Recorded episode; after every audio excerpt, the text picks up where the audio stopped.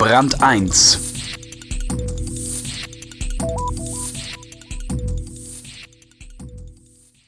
Besonders für uns deutsche Freunde des Plans lohnt es sich, die Improvisationskünste im Ausland zu bestaunen.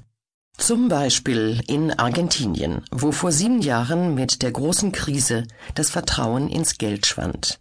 Die Landwirte besannen sich auf eine uralte Alternative, den Tauschhandel. Ingo Malcher erzählt, wie und warum der bis heute funktioniert. Körnertausch statt Warenkauf. Argentinische Landwirte bezahlen oft lieber mit Getreide als mit Pesos, weil das sicher und praktisch ist. Ungewöhnliche Zeiten erfordern ungewöhnliche Maßnahmen.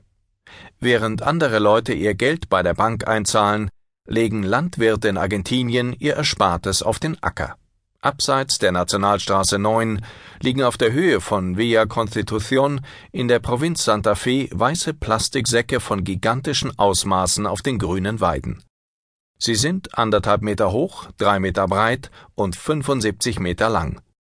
Gleich vier weiße Riesenschlangen nebeneinander durchkreuzen die Landschaft. 200 Tonnen Soja fasst eine solche Tüte.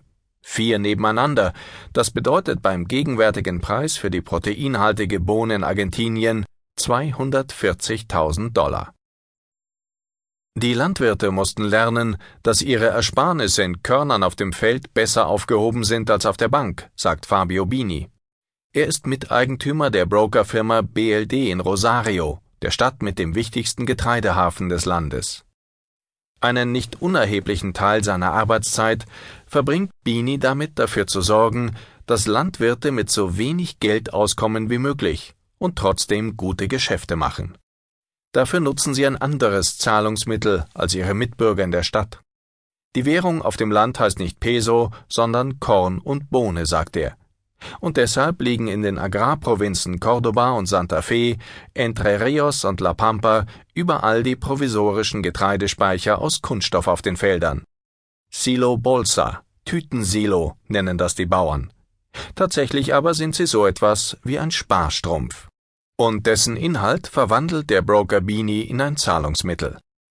Täglich wickelt er mit seiner Firma Tauschgeschäfte ab. Dabei werden Landmaschinen oder Lastwagen nicht in argentinischen Pesos bezahlt, sondern mit Getreidekörnern oder Sojabohnen. Seine Kunden bei diesen Operationen sind Unternehmen wie Klaas, Scania oder Volkswagen. Diese Form der Tauschwirtschaft gibt es in Argentinien seit bald 15 Jahren. Doch als sich das Land zum Jahreswechsel 2001 2002